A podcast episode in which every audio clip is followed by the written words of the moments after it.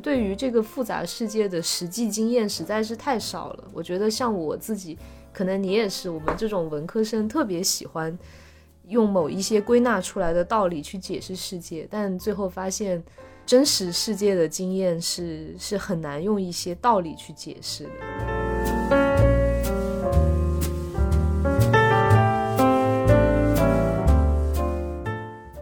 其实辩论跟这个律师的实践有很大的一个差别。我觉得辩论就是很离地，但是这种离地对于像我们这样渐渐在生活当中庸俗下去的人，是必要的离地。它是让你离开你熟悉的东西和你每一天的日常，去想一些很遥远的事情。我觉得人不能沉迷于辩论，但是，嗯，它是一种必要的离地。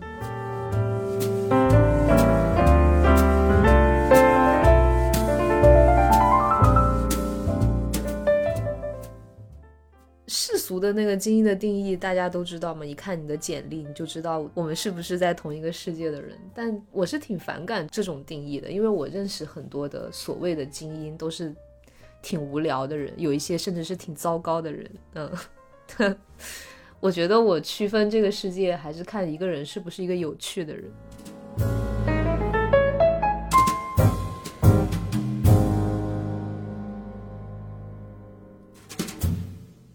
听众朋友们，大家好，欢迎收听这期的不合时宜，我是主播王庆。呃，那今天呢，我们邀请到了一位嘉宾，也是我自己个人非常喜欢的一位辩手。我相信我们的听众朋友啊，大多数应该也都已经通过各种渠道有了解到他，那就是呃阿詹。大家好，我是阿詹。对，我现在啊是这个人在阿姆斯特丹，然后阿丹现在是人在华盛顿，然后我们录音的时间呢是这个二月底，二月二十六号具体来说，然后这几天呃新闻的这个更新频率也比较快，所以在各种 breaking news 的间隙吧，然后也非常开心有这个机会可以跟阿詹来聊一聊，因为我知道阿詹应该也是最近就是刚刚去到美国，就换了一个国家生活，对吧？对对对，暂时会在美国生活一年。其实我自己个人是还蛮期待这一期的录制啦。很早之前，去年的时候，当时庞老师呃有来我们播客上讲过一期。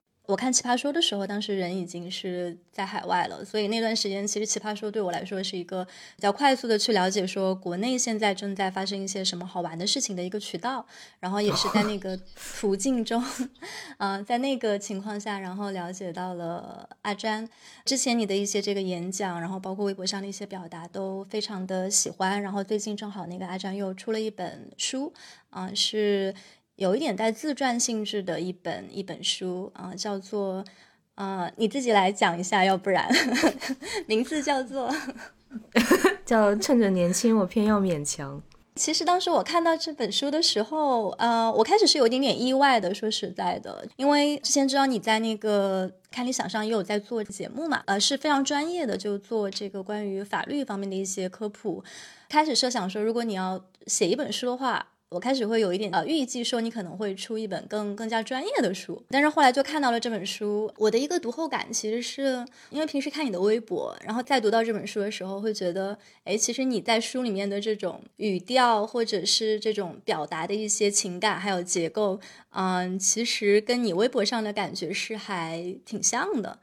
就是因为你在书里面 也会讲到一些，会讲到一些段子，讲到你在贵州、在香港的一些生活，所以我其实读完了之后，我某种程度上会更理解说你为什么会想要在这个阶段去写这样的一本书，因为我猜你是不是在写这本书的时候，那种状况应该还是相对来说比较愉快的吧？因为我这个人比较啰嗦，然后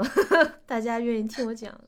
也挺不容易的。最开始的时候是为什么会想要就是在这个阶段来写这样的一本书呢？哎，真的没有什么特别那种好的理由。我觉得我们俩是不是在这个特别动荡的国际局势里，突然开始聊这个，显得特别不合时宜？嗯，对，刚才其实也感觉到说我有一点卡壳，也是因为今天其实整个白天都在做一些非常，嗯，就是我觉得非常。动荡的一些采访吧，就有一些人是在这个基辅的一些防空洞里面，然后有一些人是刚拖家带口的离开基辅，然后去到乡下什么的。嗯，现在的状态也处在一个有点需要调整一下的这个这个过程当中。其实我我这几天也在我在想这个问题，就是我觉得我现阶段的我的小世界是非常美好的，但是这个大的世界非常的不美好，特别是国内有这个徐州啊什么的事件，你又会想说，在在这种情况之下，你自己感到非常的快乐，这是不是在道德上有问题？就是奥斯维辛之后 写诗是残忍的，啊，我觉得我我自己有这种撕裂的感觉。你觉得这个撕裂的感觉是你在周围的人身上有看到解法吗？我周围的世界都都挺好的，越是这样，你才越觉得撕裂嘛。就是这个你身边所看到的世界，跟一个又遥远，但是其实又并不遥远的世界有那么大的割裂，这才是很让人觉得很残忍的事情。嗯，我看到你前段就是徐州那个事情的时候，当时你也讲了一下，就是自己可能老家的一些事情。嗯，然后其实挺小的，就是我自己也是贵州人，我是那个贵州台里人。嗯，然后所以当时看到就是那个新闻的时候，你会去看一下说他们的一些背景，被拐卖的那些妇女的一些背景。我觉得我对他们生活的一些状况还是有所共鸣的。就是说地区性的流动，包括我们应该怎么样去理解说这个在过去二三十年遗留下来的这种历史的问题，我们在当下应该怎么样去处理这些问题？不知道你当时对那个事情的的感受是怎么样的？因为我觉得最后你找了一个非常个人的角度去表达一下对这个事情的关切，但是如果有一些更深入的一些想法，对，就不知道能不能聊，反正。我特别有感触的，反而是这个事情出了以后，我跟我妈聊天，她就说我我一个表姨妈之前被拐卖过。我们家是我外公是苗族嘛，我我们家真有好多亲戚是世世代代 住在那个大山里的我们苗族的村寨。然后呢，我就我外公的弟弟，他有一个女儿被拐卖了，但这件事情的吊诡之处是，这个女儿大概在被拐卖了二十年之后，她自己寻亲寻回来了。就是我外公的弟弟，他们是想要去找他，可是根本就不知道去哪里找他，所以就基本上是放弃了。但是这个表姨妈就自己找回来了。她找回来以后啊，她是对她被拐卖以后的生活状况感到满意。嗯，因为她被拐卖到江苏农村，因为我们那里是真的很穷，她就被拐卖过去以后，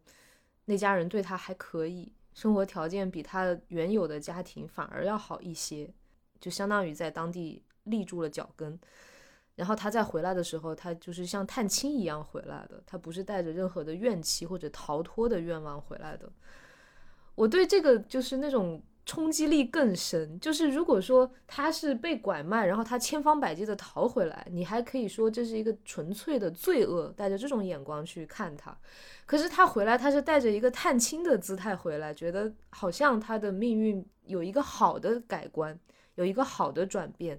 这才让你觉得尤其的很很难去评价这件事，呃，而且这样的例子一定还有很多，所以我我觉得这个为什么我最后我觉得只能以一些非常个人的角度去评价这件事，就是我们对于这个复杂世界的实际经验实在是太少了。我觉得像我自己，可能你也是，我们这种文科生特别喜欢。用某一些归纳出来的道理去解释世界，但最后发现真实世界的经验是是很难用一些道理去解释的。这样，我记得前几天其实当时有给你分享过一个，其实是我在微博上收到的一个私信，大概的故事其实有点类似，就是说那个妈妈她被卖了之后，她觉得她自己现在很幸福，嗯，但这个是妈妈她自己的一个表述。然后作为女儿，她在接受了现在的一些这种思潮或者观念之后，她自己的一个这个考虑倒是觉得，呃，即使你现在这种幸福的感觉、这种感受是真实的，但如果当时并不是出于一个这种自由意志的选择，那即使现在的结果是好的，也是一种不能够被合理化的幸福。所以其实我也想，比如从一个思辨、从一个辩论的这个角度来看的话，你会怎么样看待这个问题？我觉得说“幸福”这个词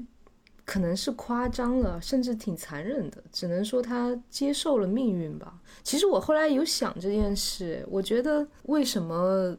像我表姨妈那样的人那么愿意那么快的？当然我不知道他那二十年里经历了什么。假设他真的是自愿的就接受了命运的安排，就跟他妥协了，甚至感受到觉得生活还不错。就是他为什么对于人生有那么低的期待值？除了比如说我的家乡比较差的、更加差的物质条件，还有就是在他的眼光所及的范围之内，他觉得女人的人生就是这样了，或婚姻生活就是这样了。就是我在想，我们为什么对还没有被找到的李莹感到那么的悲哀？就是你觉得命运给他开了一个过于夸张的玩笑，他本来在一条路上可以拥有一个平凡女孩可以期望的幸福，但是他突然被命运迈向了一条通往无法想象的地狱的分岔路，这是他的悲哀。像我表姨妈那样的人的悲哀是另外一种，就是命运也让他走上了一条分岔路，可是，在分岔路的两边，命运是相似的。就是一者是像李莹那样的痛苦，为什么我们这些人觉得我们很容易代入？就是这是一种清醒者的痛苦。你已经明明知道了生活不应该是这样的，你却还是被束缚在那样的生活里。但是我表姨妈的这样的人，他们的悲哀和他们的痛苦是另一种，就是他看不到生活有什么别的可能性。那你不能说，因为一个人他没有。期望过更好的生活的可能性，他被束缚在痛苦之中就是一种幸福啊！我觉得这样说是是很残忍的，甚至你说哪哪一种哪一种悲哀更可怕、更值得我们去反思，我觉得是是可以讨论的。嗯，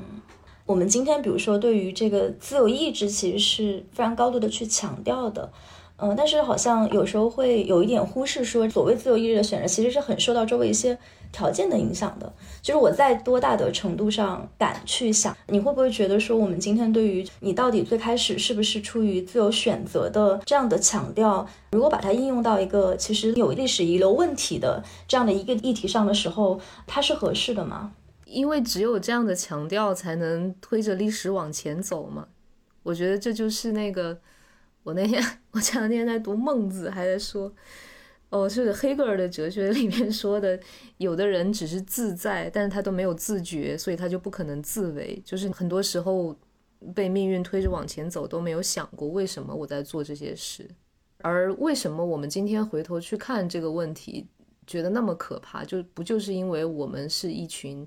已经开始在思索我想要过什么样的生活的人吗？嗯。比如说，如果从一个女性的角度去看这个问题，我觉得这一次，嗯，确实可以看到，就是网上的这些声浪，包括它最后可以形成的一些压力，嗯，其实跟就是我觉得日渐崛起的这种女性主义的浪潮肯定是有关系的。那当然对它有一些批判，比如一些批判可能就是说它更是这种城市的中产女性，她们在相对特权的一个位置上去做出的一个反思。一方面就是你会看到说这个拐卖的背后，它当然有这种性别的压迫，比如即使是最低阶层的这种男性，他相对于这种最低阶层的女性，男性他仍然是可以处在一个买方的位置上，我觉得是可以，就是说把阶级这个因素暂时就排除出去的。但另一个方面，我们也会发现很多这种就性别跟阶级就是交叉的一些讨论，因为你会发现这个巴孩妈妈她跟城市里的这个中产女性其实又是。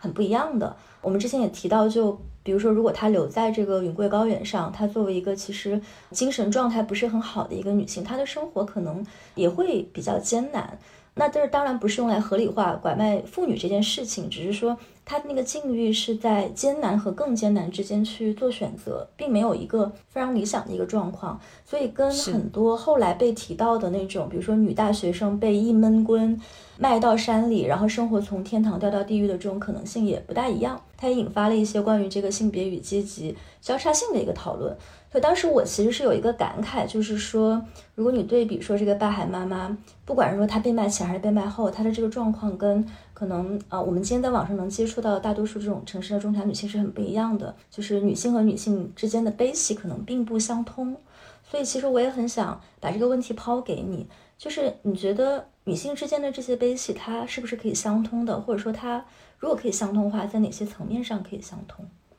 这就是我说为什么我们其实更容易带入李莹的痛苦，因为我们非常容易想象自己一闷棍，然后就完全跌入另一个世界。但是其实我们要承认，我们是更难带入另一群女性的痛苦的，就是命运没有给他们太多的选择。但是这不是说在命运的分岔口面前面对相似的命运不是犯罪的理由。嗯，我觉得这整件事情之所以让人觉得那么恐怖，有那种深深的无力感。我们刚才我刚才跟阿庞还在聊看《盲山》那个电影，就是那种无力感来自于哪里呢？就是我们是一群习惯了被文明社会保护的人，你在文明社会里面所所感到的那种安全感，来源于哪怕你遇到了。糟糕的事情，哪怕你遇到一两个变态伤害了你，你觉得文明社会是站在你这一边的。可是，在那个电影里面，当他那个爸爸和两个警察一起到那个村里去救他的时候，他们仿佛进入了一个混沌的世界，或者在某些层面上黑白颠倒的世界。就是在那个世界里，所有人都认同说，你既然是被那个所谓的丈夫花七千块钱买来的，你当然就不能跑，你当然就属于他的。不然我们这个世界就被颠覆了。这个问题的恐怖之处不在于他的人生中遇到了一两个糟糕的坏人，而是他从一开始他就没有挣脱过那样的混沌的世界，而他后来又再一次被抛入另一个混沌的世界。就是在那样的世界里面，女人是。传宗接代这个最至高无上的目的的工具或者是代价，这是被所有人都接受的事情。女人是可以被买卖的，一些人的人生价值是可以牺牲用来服务另一些人的人生价值的。这些事情是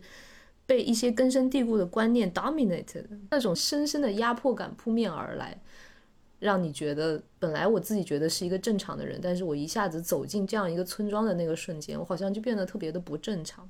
就它脱离了所有文明给你的这种束缚也好，保障也好，当然它有那种非常物理层面的，就是你没有办法反抗，你要逃逃不走。对对对，是一整个村子的人都合起来想要把你锁在这里。然后它其实也有一些心理层面的，就是你会开始。去怀疑说自己之前建立的这种价值观是不是正确，或者它到底是不是曾经真实的存在？嗯，是是是，对。然后刚才你提到这个文明社会，我其实也想就是跟着问一个问题，就是说我们今天对于文明社会的很多概念，其实是来源于社会里面的一些机制，那法律肯定是其中非常重要的一个机制。其实也很想问你，就是说从一个这种律师的角度的话，会怎么样来看待这个事情？因为现在好像也有一些关于修改法律的一些呼声，包括前段时间。罗翔老师他也跟一些其他的这个学者有过一些争论，就是关于说要不要提高这种应该是收留或者收买妇女的这种刑法的一些讨论。所以你觉得法律在这个事情上可以扮演一定的角色吗？或者说它可以扮演到一个什么样的角色？对，我觉得啊，这个问题很有趣，就跟我们刚才讲的那种那个混沌世界很有关系。我之前还专门查了一下，就是。你也知道，我们历史上有这种漫长的人生依附关系的历史。无论是就去年那个石景谦去世的时候，重新看他那本书叫《王室之死》，我都每一次看了觉得非常震撼。就是你就会突然意识到，说我们在影视剧里、武侠小说里看到的不是普通人真实的生活。他他想写一个普通的农村妇女真实的生活，他是。多么可怕的被束缚在她的那个家庭环境里，嗯，就是她她出去跟人私奔了，好不容易跑出去会被抓回来，然后她的丈夫可以任意的让她死或让她活。那我们就是有这个漫长的文化史，然后到清朝末年，沈家本开始提说我们应该废止人口买卖制度，用法律去废止它，或者是禁禁绝奴婢这种制度，这种纯粹的人身依附关系。然后，这个提法又经过了民国民国初年高喊这样的口号，但是它落实到民法上，我们废止从法律上去废止奴婢制度，是到民国后期才做到的事情，就是还不到一百年，你很难想象说，在不到一百年前，那那正更之前，从秦汉就开始这两千多年的时间里。买卖人，然后买来的人是被当做你的私有财产一样可以自由处置，它就是一件合法合理的事情。他从法律上要要禁止这种制度，都遇到这种旧的势力的抵抗，要挣扎几十年。更不要说从实践上，再接下来才是人的文化心理。就是我觉得从法律上，你去说从此以后我们不允许人口买卖了，禁止蓄奴，家里面有奴婢。这个制度的改变可能是一夜之间的事情，但是你怎么改变？那之前他作为一件合法的事情的时候，他所累积下来的那种文化心理，就是人是可以拿钱买的，买来的东西就是你的。这种改变，它作为实践要去被改变，和它作为一种心理要去被改变，又要花多长的时间？我不觉得这是修改法律本身就可以做到的事，但是它肯定要从修改法律开始。嗯，其实你说的这个让我想到之前也是读过的一个一个案例吧。如果我没记错的话，应该是讲到那个同性恋权益在一些非洲国家的那种就是立法的一个进程。当时应该是在南非这样的国家，因为他们就当时是希望说能够跟西方更靠近，所以他们在当时可能社会文化心理上还没有准备好的时候，就已经出台了这个法律。出台之后，反而其实出现了一些这种 homophobia 的现象，就是反而开始有一些暴力事件。所以当时就也有一个争论，就是说你这个法律它跟这种社会心理的这个进程，它应该保持一个什么样的节奏或者速度？就它应该是社会心理的一个反应，还是说它应该是去引领社会观念水温的一个这种更领军者、更先锋的一个位置？所以我也想问你对这个问题是怎么看的？这个问题就就不是一两句话可以说的问题了。我我觉得，特别是因为我在美国学习法律，大家对于这个问题有非常多的讨论。我们可能一整门课、一整个学期就在讨论这一个问题。特别对于美国这个社会来说，最显著的例子就是当年。那个布朗案，一夜之间要求黑人的小孩和白人的小孩可以到一个学校里去读书，然后它引发的是整个六十年代南方对于黑人的暴力行为，所以一直一直都在争论说，法律当年的那个最高法院是不是操之过急了？一群社会精英根本不了解南方社会的现实，然后他们就。非常草率的做了这个判决，并没有改善黑人的境遇，反而把黑人推到了更危险的境地。然后呢，站在两边的学者都有，就是这首先是一个实践的研究。我最新看到的说法大概是，就是那个判决本身并不重要，它本质上这个社会冲突就是存在，然后一直会进行下去，真正带来改变。就是黑人要在这个社会上站稳脚跟，赢得他们的权利。更大的改变还不如说来自于二战之后，黑人参加美国军队。二战之后，黑人的劳动力被这个资本主义社会所需要，他们有了更强的经济社会地位之后，他们去争取自己的权益。然后在南方的黑人的抗争过程当中，那些血淋淋的画面被通过电视广播的形式让更多的人看到。然后大家才意识到这个罪恶有多可怕，就是可能法律扮演的作用被我们高估了。无论它是引领社会，还是触发社会的抵触心理，就是我们需要的是一些更根本的改变。就是我我刚才其实也是想说，我们这样的人，为什么我们觉得自己没有办法面临面对那个混沌的世界？是因为我们从一开始就幸运的出生在它之外，我们也一直在朝外走。我觉得就是需要更多更多的这样的人走出来，然后你去回头去看，说那个社会是不正常的，我们不能够接受它，更加不可能把它当做是幸福，就是要有越来越多的人走出来。我觉得一个社会的实践的改变和文化心理的改变，都不是用法律的一纸命令可以实现的。但是，但是它是一个前提，就是这个这个社会要摆正这样的态度。你不能说到民国的时候，买卖妇女还是一个合法的交易，然后你你在那里提倡妇女要有人的自主和自由，那根本就是就很可笑嘛。所以这是一个前提，但是它它不是解决问题的最终办法。嗯，是你说这个，我就想起，其实我不知道你有没有这样的 体验，就是我从小的时候在贵州长大。我妈妈就一直在警告我说：“你如果不乖，就会被卖。”对那个时候，我其实觉得就是被卖是一种你不听话，然后被惩罚的一种手段。然后你不会去反思说它其实是一种犯罪。但另一个角度就是，其实当时周围被卖的人真的很多，就突然可能你那个同学就消失了，某一段时间你听说这个小城里面好像治安不太好，然后父母就会非常警觉的，就是下班了之后就让你在学校等他们，然后去接你。嗯，就是父母在用他们的一个方式去在这种比较混沌的一个世界里面去为你建立一套秩序。然后我觉得这种体验，我现在回过头去想，我就会觉得它其实是不合理的，但在很长一段时间里面，我们就是把它当做合理的，并且去调整我们的行为去适应它。就我如果想我的小孩不被卖，我我想的不是说我去更多的去改变一些社会心理或者改变法律，我想的就是说我怎么保护好我的小孩，在我的个体的层面上。是，而且你回头当时会觉得好正常啊，就是就是有人会被拐卖，然后你要回头去看的时候，你才说不，这是多么的不正常啊！或者我觉得小的时候听说谁家爸妈爸爸打了妈妈，觉得好正常啊，然后你突然回头去看，说不，那样的社会并不正常。对对，我之前想到一件事，就是前两天正好读一个书，他在讲人权这个概念。就是这些女孩子被当作工具去服务于传宗接代这个虚幻的幻想，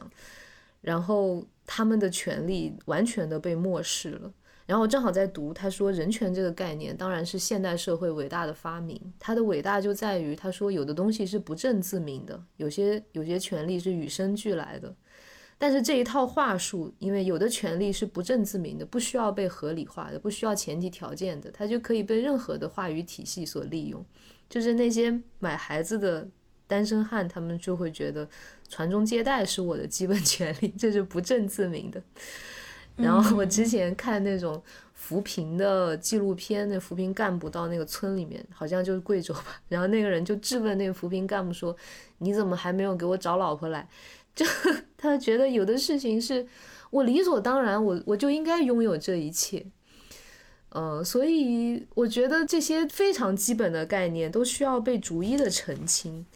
到底什么是更基本的权利？比如说，每一个人都应该被当作人看待，女人和男人一样应该被当作人看待。不是所有的你觉得你应该有的东西都是你的基本权利，而与此同时，你不能让别人。被践踏来服务于你所想拥有的基本权利，而没有看到他的权利，就是这里面有好多混乱的概念，都是都是没有被澄清的。是这个也蛮有意思的，因为我前段也是读到一个东西，就是讲到说为什么男性买卖妇女这个传宗接代这个事情，好像大家之前觉得它是一种必要的恶，虽然它是一种恶，我们都承认这事它不太光彩，但它必要，因为它维护了我作为一个男人的尊严，我最基本的一个择偶的焦虑。繁殖的焦虑，然后这个是我能在我的这个传统社群中去立足的一个根本。然后这个时候你来跟我说这个不是我的人权，我就觉得就是好像一方面你觉得现在好像全世界都连通，世界是平的，但是另一方面你又觉得这种 有一个巨大的 gap 在那里，就有一群人他们真的就是活在大清朝。就现在我们有时候嘲笑着我们会说，哎，这个大清帝国早亡了，但是。在有一些地方，他清帝国就还没有亡。你发现这个的时候，你就感觉还是挺魔幻的啊。对，后来我看到我一个朋友分享说，人类历史上百分之七十的男性是没有后代的，这个应该作为常识 被普及。这个不是你的权利，那个是你需要争取的东西。对，如果当这个观念能够更深入人心的时候，大家可能会有更少一点的这种生育的执念吧。对，而且而且我那个那个电影里面那个就是各种各样的人用各种各样不同的方法来服务于这个执念。就那个妈妈，她好像是个很好的人，她一直劝这个女孩说：“你多吃东西，注意身体。”因为她就是为了让这个女孩给他们家生孩子，就是好像而而且他们家觉得我花了这么多钱，哎，就是你付出了一些代价，我们也付出了很大代价。我花了这么多钱就是为了传宗接代，就。就很魔幻，这里面对于人的尊严、权利各种各样的东西的各种导致，这是混沌的世界嘛？我说，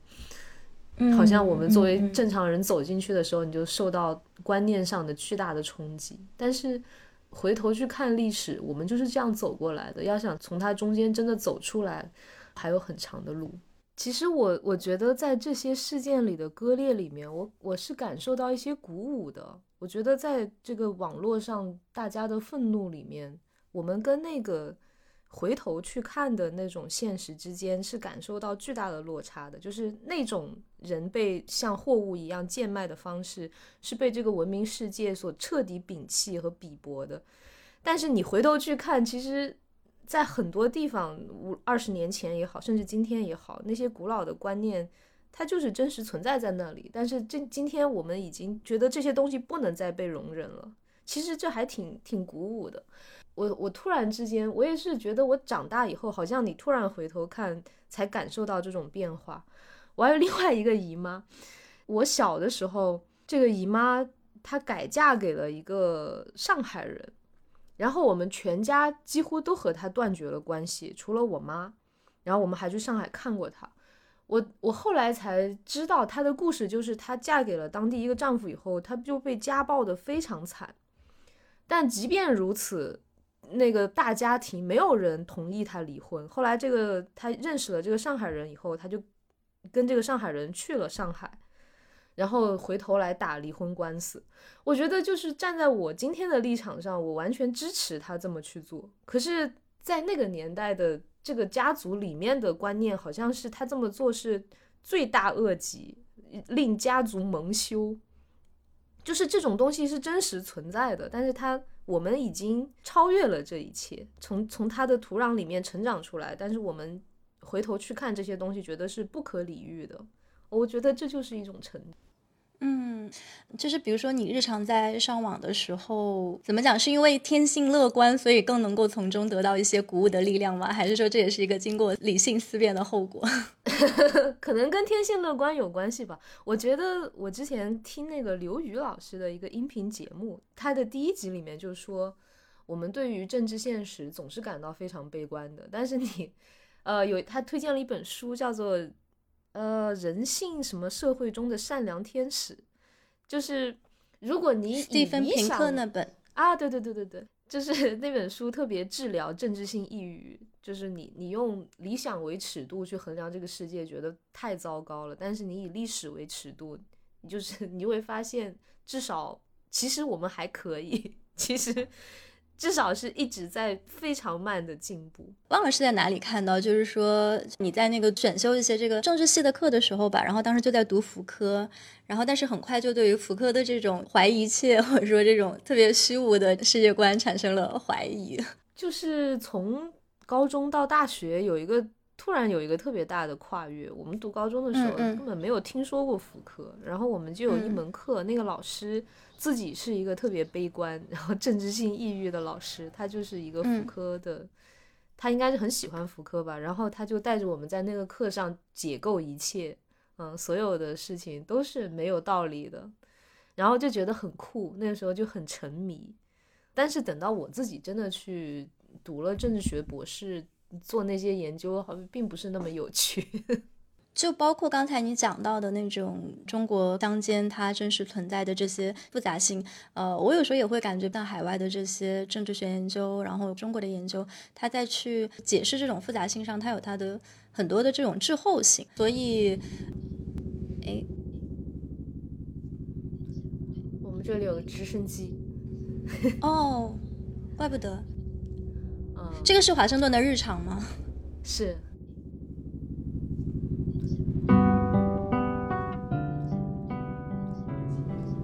飞过去了。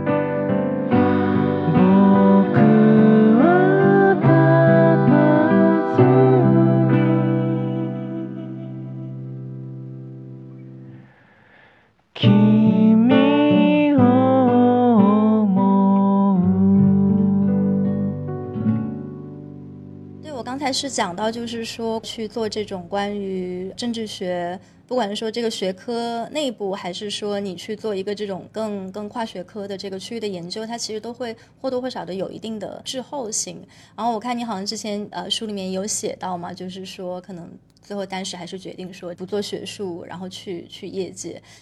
其实我我觉得我毕业这么久。还一直带着一种学生的心态，可能我读书读太久了，就难以走出来。然后我觉得我每天上班，还保持着一种好奇心。我是借由这个律师的职业去继续研究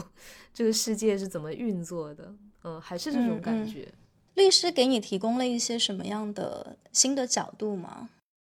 就是我觉得学者当年我在做政治学研究的时候，你读书读到的东西跟现实世界是有一个断裂的嘛。就像你刚才讲的，我们当时在学校里用的经典教材还是那种八九十年代的美国学者为中国政治所写的一些框架，这个跟我到地方政府去实习。所看到的世界就已经很不一样了。我觉得至少律师接触的是第一手的世界，就是这些人、这些企业怎么服从法律也好，还是绕过法律也好，他们都都能够在这个拉扯当中展示这个世界真实运作的方式。对，因为有时候我觉得，特别是看一些辩论的时候，如果套上辩手的这个身份，有时候你会感觉好像辩论这个东西它会有点离地，就是你们在讨论的是一种理想状态中正在发生的事。但是律师这件事情，包括你在从业的过程中，可能你需要的不是说在这个话术上去赢，而是要根据这种实际的情况去做出不同的反应。对，其实辩论跟这个律师的实践有很大的一个差别。我觉得辩论就是很离地，但是这种离地对于像我们这样渐渐在生活当中庸俗下去的人，是必要的离地。它是让你离开你熟悉的东西和你每一天的日常，去想一些嗯很遥远的事情。包括你借由辩题，你去读一些跟你的专业无关的书。或者去聊一些特别宏大的命题，我觉得人不能沉迷于辩论，但是，嗯，它是一种必要的离地。但这个跟跟律师像法律这个非常典型的一个，它需要大量经验积累的学科是是很不一样的。我也很好奇，其实你会如何，比如说看待自己现在的这种公共的身份？因为其实你的工作、你谋生，或者说你的这个职业的发展，它其实是跟你的这个公共发言的身份是没有特别大的直接的关系的。也就是说，如果有一天，比如说你完全不在微博上活跃了，或者说不在这个公共事业里面活跃了，你的线下的生活它不会受到。啊，什么侵扰？那对，所以我还蛮好奇，你你是怎么样看待说你现在拥有的这些公共的身份？因为我是一个双子座，所以我必须分 裂成两个人，真的就就是两个人，好像是什么样的两个人？一个是《奇葩说》里的詹青云，一个是当律师的詹青云。我觉得就像你说的，同时拥有两个身份，它给我某一种安全感。嗯，就是你人生永远有一个 Plan B。嗯，然后这两个身份呢，偶尔会交错，就是我的有一些客户会会知道我同时是一个上电视的人之类的，但大部分时候我是尽量让这个故意让这两个身份割裂，因为我我当律师的时候，我想做一个勤勤恳恳的本分的小律师，然后这个这个公共身份对于我来说就变成了一个 bonus，就是。我其实挺挺快乐的，大部分时候，虽然我也经历过好几轮的网暴，但是我觉得每一天跟我的粉丝分享我的日常，还是我说话的时候能有人愿意听，它基本上是一件让我快乐的事情。我在读你这本书的时候，也是一个就印象蛮深的一点，刚才开始的时候也分享过，就是我觉得那种。文本里面的快乐，包括你对一些这种就是特别日常的一些事情、事无巨细的一些分享，可以想象到，就是你在写作或者说在生活当中的时候，就是这样一种特别快乐的一个状态。我觉得这个真的还是。非常让人羡慕的，因为同温层里头吧，我会觉得好像大家大多数的时候都是一种比较苦逼或者政治性抑郁的一个 状态。我之前跟庞老师有交流过这个问题，就是线下能够见到的时候，可能当然这个状态还是会更好一点，但是线上的时候好像那种情绪又会更又会更明显一点。所以我当时在读你这本书的时候，我就会觉得哇，这真的是一个发自内心很快乐的人，不然的话写不出这样的文字。对对，就是一个发自内心很自恋的人。我不觉得自恋是一个缺点，沾沾自喜嘛。我还蛮喜欢你写你在贵州和在香港的那些生活的，特别是写到那种就是特别有烟火气的一些桥段，包括像那个厂矿子弟里面，然后大家怎么样在一个小的社会互相讲八卦，然后这个 呃，我其实是一个类似的这种环境，当然不是厂矿，但也是一个这种在类似的一个环境中长大。后来去了北京上学，然后其实是在离开贵州之后才回过头来看，就是。像贵州这个东西，它到底对我来说意味着什么？我刚来到欧洲上学的时候，就学校里面有一些老师，他们就专门是研究那个贵州的苗族的，然后他们就很快对贵州的苗族表达出了比我自己对贵州的苗族更多的一个兴趣。所以我不知道你会不会有这样的一个感觉，就是说离开了那个地方之后，现在再回过头去看，会对那个地方有一些新的认识。我有感受到你这种可能类似的经历吧，就是。你小的时候在那里长大，也没觉得有什么了不起。特别我，我记得我什么高中出出去参加全国的什么作文比赛，然后大部分的其他选手都是北京、上海的选手，然后特别北京人特别能夸夸其谈，就沉默的躲在角落里，还有一些羡慕。但是我后来走出来之后，就是别人对你的家乡感觉很神秘，觉得很好奇，你就是觉得是一件很酷的事情，就是好多人。呃，他说我们同事，比如说前两天见面，大家自我介绍说啊，我是在马里兰长大的，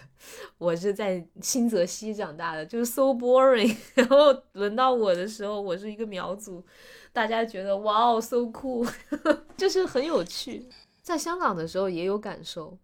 当时当然就是香港人对大陆呃有一些刻板印象了，比如他们觉得你比较穷，特别是我们当年组织。去去贵州支教啊什么的，香港有好多。后来我就变成了一个专门介绍香港的这个青年朋友们去贵州支教的一个 contact。然后他们去了以后体验都还挺好的，特别神奇。就我有一个香港的好朋友，他去了以后，他回来他的感慨竟然是说他跟那些小朋友就是好亲密。他说他没有想过人和人之间可以这么亲密。是是，可能正好就是因为它发展很慢，我不知道贵阳会不会不一样，它发展很慢。你上一次回去是什么时候？我上一次回去是疫情之前了，嗯，已经两两年多了。嗯，会决定就是把现在的重心、事业的重心又从日本搬到美国，这中间是有一些考虑吗？不是我主动要搬的，是我们律所就是派我来美国学习，而且我学的东西就是制裁。所以我们这周也特别的忙，因为美国政府就是天天在 update 他们关于俄罗斯的制裁，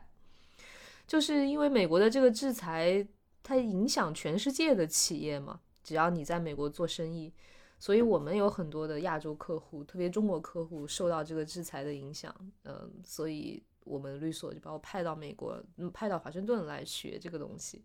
现在可以说是 百年未有之大变局吧？你对于现在就是这一系列事情的这个观感大概是怎样的？因为我们其实这一周特别的忙，我们一直在跟这个战局的发展和美国政府出台的各种新政策嘛。其实我反而觉得我们是陷在这个专业里面看不清这个大局，因为这个往大了说是很大的变化，对于。我们的许许多多的客户来说，就是一些特别繁琐的事情，就是你你能做生意的伙伴，你要在你的那个 screen 的 list 上增加一大堆之类的，不知道。嗯，我也很好奇，像你在这个过程中会怎么样去看待律师的一个这种伦理的位置？好问题。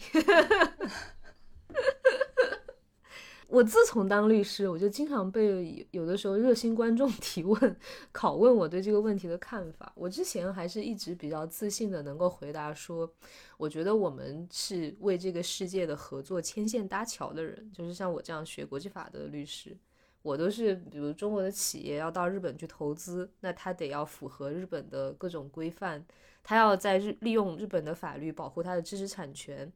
是吧？他如果有纠纷的话，他需要我们在帮他在日本打官司。我觉得我们是桥梁，我们只是工具人，我们是为了让这个世界能够更好的合作。但是我觉得现在就开始越来越多的感受到这种良心对我自己的拷问。嗯，这个是一个很难很难回答的问题。嗯。那如果比如说，呃，跳出你现在的这个律师的身份，如果你以一个辩手的身份来回答的话，你会怎么样来回答这个问题？对，我觉得之前，比如说我们为辩论这个活动辩护，人家都说你们这些人抽定了立场之后，就罔顾，就是不会比较公正的评价事实，而只是守护你自己的立场。我们的辩护都会说，有有的事情就是你需要非常极致的守护正方，然后又有人极致的守护反方，在这个碰撞当中，我们才会有公正的评价。然后我们同样的为律师这个行业辩护，我们都是说。你就是需要有人极致的代表原告，另一个人全面的极致的代表被告，在这个碰撞当中，你才能够找到一个公平的解决纠纷的办法。但是我我会渐渐的觉得，真实的世界一定不是两边得到了公正的代表，对吧？你像我们这样的大律所，在劳资纠纷的时候，有更更大的多的可能是代表资的，嗯，诸如此类吧，这是其中一个例子。律师这个这个巨大的群体，它作为一个法律资源，它一定是被不对等的被其中一方所利用，所以它在这种不对等的碰撞之下产生出来的结果，你就不你就很难昧着良心说越是碰撞越是公平，它其实就不是，嗯嗯，我觉得我还能给自己的安慰，只能说。嗯，时间还长，就是我进入这个行业也没有很久。你你不真的理解这个世界运作的方式，就不可能改变它。我觉得我还在我还在了解它的过程之中。那律师其实还是一个，我觉得大多数的时候他在做的这个事情，嗯，他确实是帮这个世界去建立一整套大家共同去遵守并且有共识的这样的一套体系。但是我也想问你，就是你其实到现在也从业有几年了？你觉得法律这个事情真的是在让世界变得更好吗？这，嗯，我当然是相信法治了。我觉得法治是让这个世界变得更好，这个是没有争议的。嗯，但是具体来说，你说这些具体的规则，美国不是有这个旋转门？今天我了解了行业怎么运作，明天我就转到监管的那一侧来监管你。然后我知道了我该怎么监管，我就转回行业去怎么应付监管。你说他这些具体的所这些利益争执出来的规则，是不是让这个世界变得更好？我觉得存疑。嗯，包括其实像之前那个徐州案中，大家也有在聊到，就是说这个法法律到底应该管到哪一步。就是其实法律也是有的，就是拐卖妇女肯定是犯罪，但是你要怎么样从法律的这个角度上去，嗯，对这些问题去做一个清理，就法律它它应该在这个过程中扮演一个什么样的角色？嗯，包括你可能也也有看到，就是罗翔老师跟另外几位的辩论，就是到底要不要把收买妇女那个罪名给提高？如果单就那个事情来看的话，你会觉得就是比如说立法，它会是？它会是下一步吗？就它会是我们现在应该去去做的一步吗？嗯，就是立法是必须要做的一步。我觉得立法才只是一个开始，但是解决真实世界的问题一定不是靠立法就能解决的。就像我之前读博的时候，我研究的课题是小产权房，那个就是太典型了，是一个。法不责众的经典案例嘛，就是它在法律上一定是不合法的，但是它又有一定的灰色地带的空间。深圳有百分之七十的房子是小产权房，你这个真实世界怎么应对这个问题？它对啊，我觉得需要改变的事情有很多，法律是法律只是一个开始。你最开始在从就是政治学转去学法律的时候。那个时候是是一个什么样的考虑？你那个时候对法律的这些憧憬吧，到现在还在不在？我记得，我记得我当时读政治的时候，跟我的导师聊天，然后我就我对这个世界觉得有它有很多的问题，然后我的导师给我说过一句话，说我们做学术呢是解释问题，但是不解决问题，就特别像那个马克思说。哲学家一直在解释世界，但是我们无产阶级是要改变世界，就是我们不改变世界。我当时觉得很失望，因为我解释世界没有给我带来很多的快乐。我当时想去读法律，我觉得哪怕我能改变一个人的世界呢，对吧？就是你做一点实实在在的事情，那个是我最初的向往。但是真的真的到了这个行业里面，我就觉得我又我只是一颗螺丝钉，就是这个法律的世界，它已经作为一个成熟的商业体系运转了这么多年，有每一年有那么多的年轻人从法学院毕业，他们被安插到这些大律所里面。我们每个人都像一颗螺丝钉一样，我觉得我写的那些合同换一个人一样可以写。就是我们真的有在改变这个世界吗？就是是啊，我写了一个合同，这两个公司合作成了。但是你真的能够动摇这个世界运行的方式吗？其实不可能的，就是你你变成了这个产业的一份子，仅此而已。就是也有一种论调会说，那你变成这个螺丝钉，它是一个你获得更大话语权的一个必要的步骤。就当你获得了更大的话语权，你成为一颗更好的螺丝钉之后，你会可以去改变。是，我觉得这个东西也仍然是我们用以安慰自己的一种方法嘛。就像我在微博上，对吧？我和庞老师，我们明哲保身，保住我们的号不要炸掉，不都是安慰自己说，只有我们的号不被炸掉，我们将来才能发出更多的声音吗？可是你有的时候，你又会问自己，这是不是一种自我安慰呢？你为了让它不被炸掉，最后你没有发出任何声音。但是这样的一些自我安慰，它它还是它还是很必要的。就是啊，是啊，我相信有时候可能真的不是说你你真的要去发出一个多明确或者多激进的一个声音。就很多人他知道哦，只要你还在那里，你在关注这个事情，就已经是一个就保存一点活众的那种感觉。就大家知道，至少还有墙内还能看到一些正常的声音，这样子。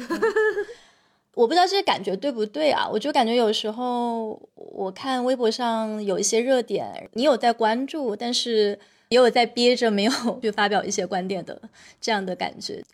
有这个明哲保身的成分，当然也有现在感受到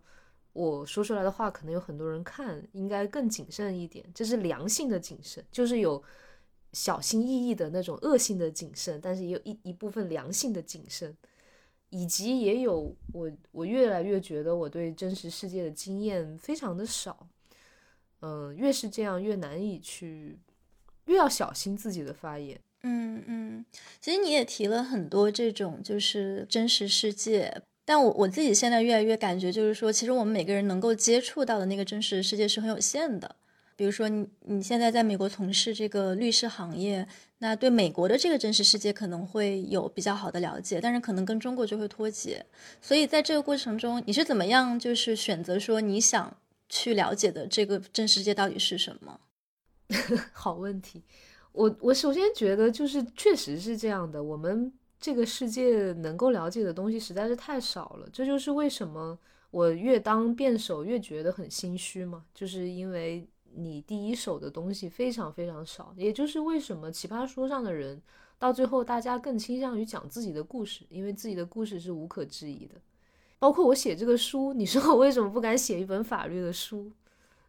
我自己的故事我写出来是很有底气的，但是别的东西可能就没有。我觉得我小的时候对这个世界，因为充满了好奇，我的基本理想就是打一枪换一个地方，更多的去看它。但是你越长大，你就越知道这个东西的选择一定是你选择了一些，你就得要放弃另一些，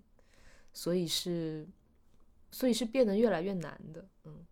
嗯，我最开始就是选择 就做记者的时候，那个时候也是觉得啊，就是先在这个真实世界里面皮试几年，然后了解一下中国这个广阔大地上正在发生的事情。开始的时候会觉得说，那做记者你是有可以去接触到各行各业的人，但到后面你会发现，其实你的这个接触它其实是非常表层的，就是你可能会因为一个 breaking news 你。一下子接触到一个行业，可能他还比较高层的一些人，但他能给你的那个信息和你能够从里面去梳理出的这个框架，它是非常是非常肤浅的，好像看上去是很很真实，每天在跟一些真实的世界打交道的这样的行业。像我们这个行业，有时候你你还在生产说一些给大众的信息，就是大众通过你来了解某一个行业里面的事情或某一个国家的事情，但它这个背后，它好像是站不住脚的。没有，我觉得没有办法，就是只能每一个人贡献自己的一点力量，共同构筑一个相对真实的世界。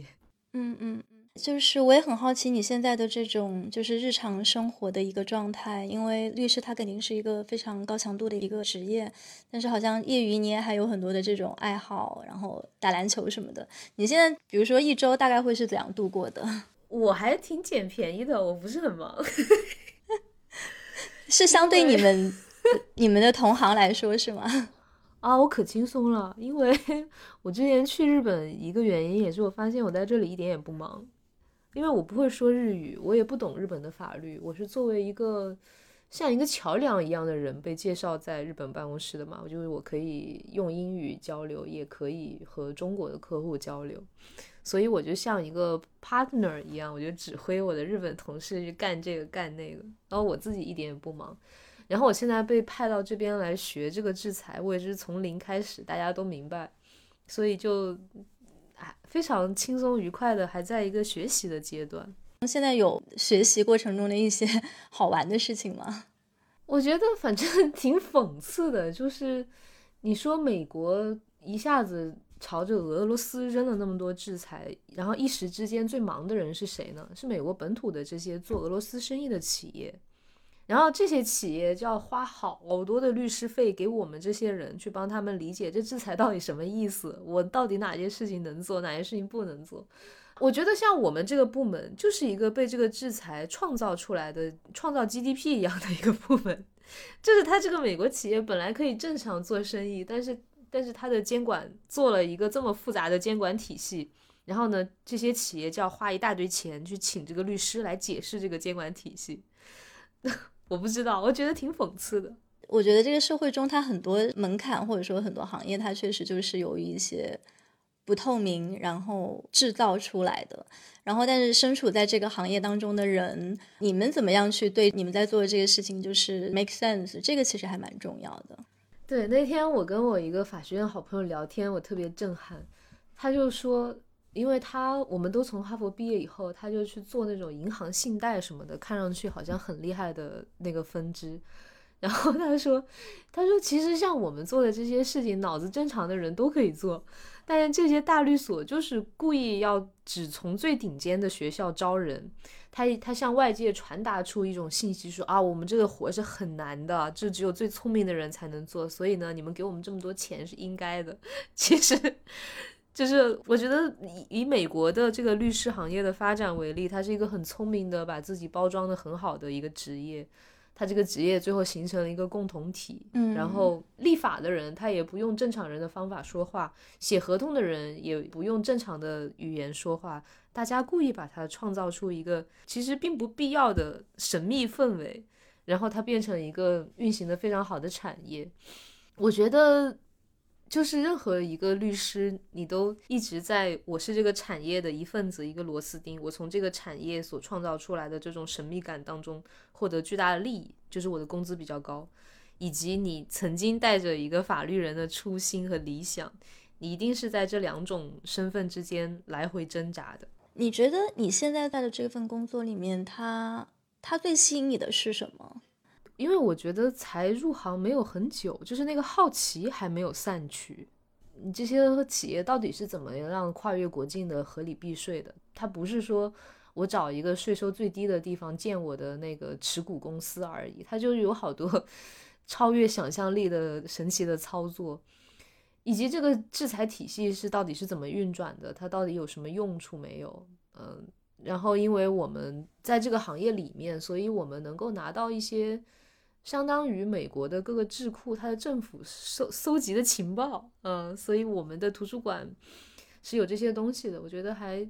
有趣吧。虽然这么说有点残酷，就是，嗯嗯嗯，这个还蛮有趣的。前段就是在那个中文出版界有一本书还挺火的，是那个就哈佛的那个桑德尔他写的一本叫《那个精英的傲慢》，然后它里面就是也是讲到，就是说这种。精英之间，然后他们去形成的一个 bubble，然后因为他又在哈佛教书嘛，所以就真是见到了很多的精英。他其中有一个落点就是说，那精英他现在的存在当然是已经存在了很多年的。然后精英可能最后会分为分为两种，就一种是我是精英，但是我坐在我的这个 privilege 上，然后我去进一步巩固我的这个 privilege。然后另一种呢，是我有了这个 privilege，然后我能对此有所反思，并且意识到它后面的一个结构性的一个不同。就是前段大家在聊那个谷爱凌那个事情的时候，也有提到过这个视角。就是如果你去看她成长的这个轨迹，然后她的这个家庭环境，从小能够受到的这些教育的一些条件，客观上其实已经把她就是放在一个 bubble 里了，所以大家会对她有更高的一个期待，希望说你能够不光是做一个好的运动员，但同时可能会有这样的一些一些期待。就是在聊到那个谷爱凌和谷爱凌现象的时候，我就突然想到这一点。其实我不知道这个 bubble 指代的是说，就像我刚才说的，我觉得律师这个人群没有那么精英，但是他们非常紧密的团结在一起，创造出了一个精英的幻象，借此牟利，还是说，就是这个世界已经割裂成精英会自己凝聚成一个 bubble，他们的孩子在这个 bubble 里成长，然后越来越难在两层之间把这个通道打开。那你对精英的定义可能会是什么？世俗的那个精英的定义大家都知道嘛？一看你的简历，你就知道你是不是 我们是不是在同一个世界的人。但我是我是挺反感这种定义的，因为我认识很多的所谓的精英都是挺无聊的人，有一些甚至是挺糟糕的人。嗯，我觉得我区分这个世界还是看一个人是不是一个有趣的人。但你说是不是精英阶层？跟这个世界有割裂，就像像我们这样从非精英的非常平凡的世界一步一步的走到今天，我的孩子还有没有这样的机会重复我的道路？那我觉得是另外一个问题。你会有这个担心吗？就是如果比如说你有你有下一代的话，你会对他有什么期待？我对他没有精英的期待啊，像我这个学了十年滑雪都一直以滚的方式下山的人，我对他能有什么期待？我觉得没有，就是如果说我们的父母那一代，他我的爸妈有他们没有实现的梦想，有时代没有给他们的机会，那我我已经实现了，我也不需要我的孩子去证明他我的智商是够的，就是我自己已经俺已经亲自证明了，所以我对他的期待是他快乐的找到自己人生的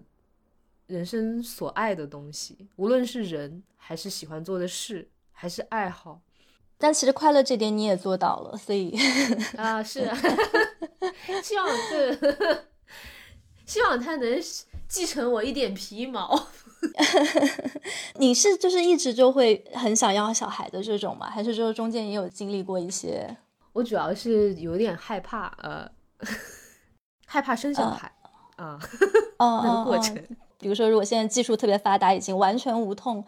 完全没有风险的话，这个对你来说是一个比较顺理成章的选择。对，那天那个阿庞，我们两人聊天，就是我们去那个 shelter 看猫的时候，然后那 shelter 里面的那天有两只猫是出来跟大家玩的，有一只猫叫 Mary，然后那个猫就长得特别可爱，就是一个小 baby，然后所有的人都抱着那只猫说哇 Mary 好可爱，然后我们领养的这只猫叫 Marisa。它就是长得有点像张飞，然后，但它不是，它真的长得很像张飞，然后，然后呢，他就一个人，其实很像张飞是什么长相？Come on，他真的很像张飞。你知道那个吕布管张飞叫环眼贼吗？他就是眼白眼眼白有一圈儿，我们这猫就是 exactly 就是那样的。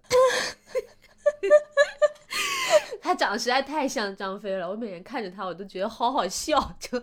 我说翼德兄，您又来了，就是。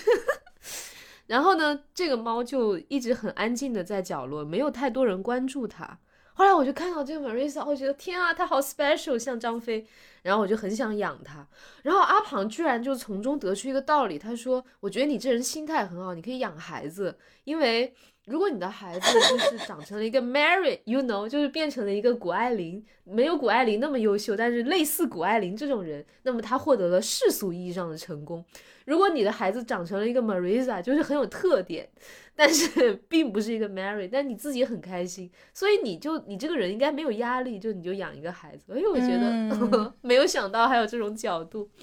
可能现在就大家关于这个生育的焦虑也很也很多嘛。那可能在国内，他当然有他自己的一个环境、社会支持，然后性别平等之类的。但是如果比如说把那些东西都剔除，比如说你现在在一个比较发达的社会，社会知识都很健全，性别平等也做得比较好，然后也有宽松的这种职场环境可以去支持你做这个事情的时候，可能很多人的答案仍然是不确定的。我觉得其实可能我们你也没有小孩对吧？还没我现在没有。对我们可能聊得轻松，到真的有的时候不一定。因为我我一个最好法学院的好朋友，他就刚生了一个孩子，现在孩子现在一岁吧。然后她和她老公，我觉得是两个，就是我们是很像的人，整天就是给他们家一个大猩猩玩偶，给他这个大猩猩换衣服，变成了一个网红，在那 Instagram 上整天给这个猩猩发照片，就是那种人。我觉得他们应该是很 relaxing 的人，而且很很好笑的人。结果呢？他们有一他们的这个宝宝有一个 playmate，就是也是一个一岁的宝宝。那个宝宝的爸爸妈妈全是律师，然后那个宝宝的爸爸妈妈为了让那个宝宝进最好的幼儿园，就已经开始给他写 personal statement 个人陈述，就说这个孩子从他几个月开始，在他的爬行、吃饭和玩游戏的过程当中，都展现出了卓越的天赋和创造力，就写这种东西。然后他们就一开始觉得很好笑。但是最最近，我觉得他们开始感觉到焦虑了，就是他们发现那个宝宝比他们的宝宝发展要快一些，原因是那家把 奶把奶奶请过来，然后这个奶奶每天就是开发那个宝宝的智力，然后他们这个宝宝因为每天就是开开心心的和那个猩猩玩，好像就没有跟上，他们就也在想说，是不是要把他们的父母。找过来说，每天能够陪着这个宝宝开发他的智力，我觉得是不是到有一天我自己的有了孩子，虽然我说没关系的，你就是当 Marisa 也挺好，但是我发现，哎，为什么他们说话都比我的孩子快？可能我也会变成那样的人，就是这个东西很难说。所以说，这个孟母三迁是很有道理的，就是你的环境 可以决定迁到一个就如果都比我笨的环境。就如果大家都是废柴的话，因为像欧洲这边养小孩其实还蛮废柴的，像特别是我在荷兰嘛，然后他们那个就是小学里面那种制度设计，就是他真的是要照顾班上那个最跟不上的那个人，所以就是他们那些相对比较聪明的小朋友就会感觉自己受到了压制。其实为什么这个题我早就会了，然后你也不给我新的题做，就是我也不被鼓励说我要表现的我比其他的小朋友更聪明或者学得更快，因为班上最慢的那个小朋友他会觉得有压力。然后与此同时，就是又有一些这个所谓的这个研究吧，然后就是说，像像北欧这些地方长大的小孩，他们的那个幸福指数好像就确实又是最高的。所以，是否成功和嗯是否幸福之间，好像确实，虽然这个道理大家可能都懂，就是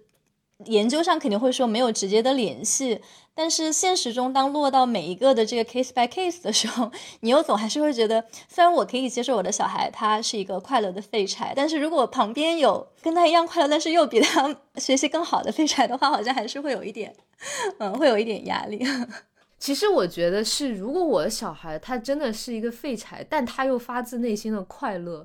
而不是快乐只是他的保护色的话，那我觉得那也蛮厉害的。就是我现在回想。这个当然跟环境很重要，像我们小的时候成长的环境，那个是以学习成绩作为评价一个小孩的绝对标准的环境。在你学习成绩不好的时候，真的能拥有那种特别自信的快乐吗？其实是挺难的。我觉得人至少要有一两个特长，也不叫特长吧，哪怕是你特别痴迷的爱好，就有一种能够找到自己的 identity 的东西。否则的话，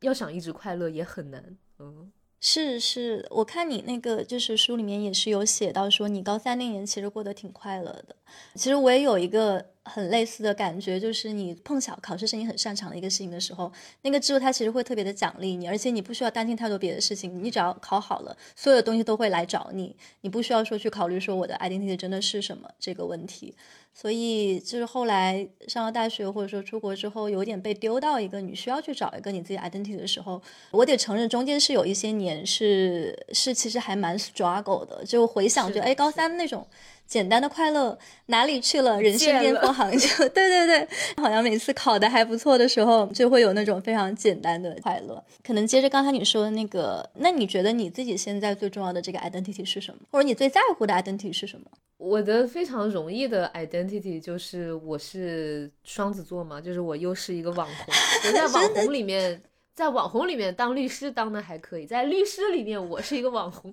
就这个，就是 这种 in between 的一个状态。嗯，就是我如果有谁问我的话，我就这样，我就觉得我已经很足以介绍我的身份了。但是我内心里觉得我自己比较自信，我因为我觉得我是一个热爱生活的人。啊，我觉得我有很多别的特长，关键是我很我很愿意去折腾这些特长，我自己挺挺开心的。嗯，是，我会觉得，如果在考试系统里面特别擅长的人，其实是不太擅长去折腾特长的，或者说你折腾特长的时候，你是抱着一个我要。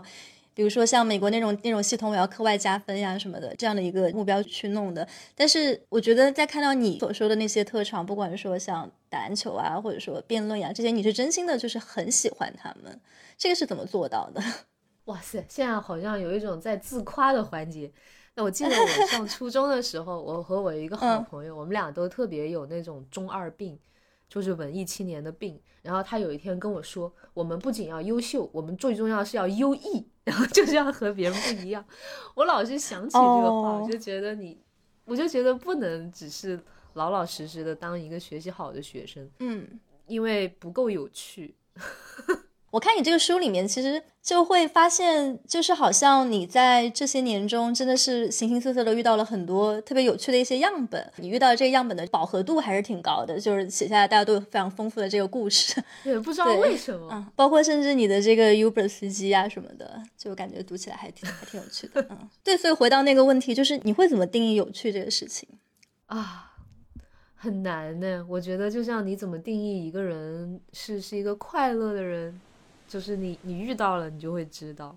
可能有有趣是千差万别的，但是无趣的人非常相似，一见到你就知道了。比如说，就是就是活在精英的 bubble 里，然后非常自信的那些人吧。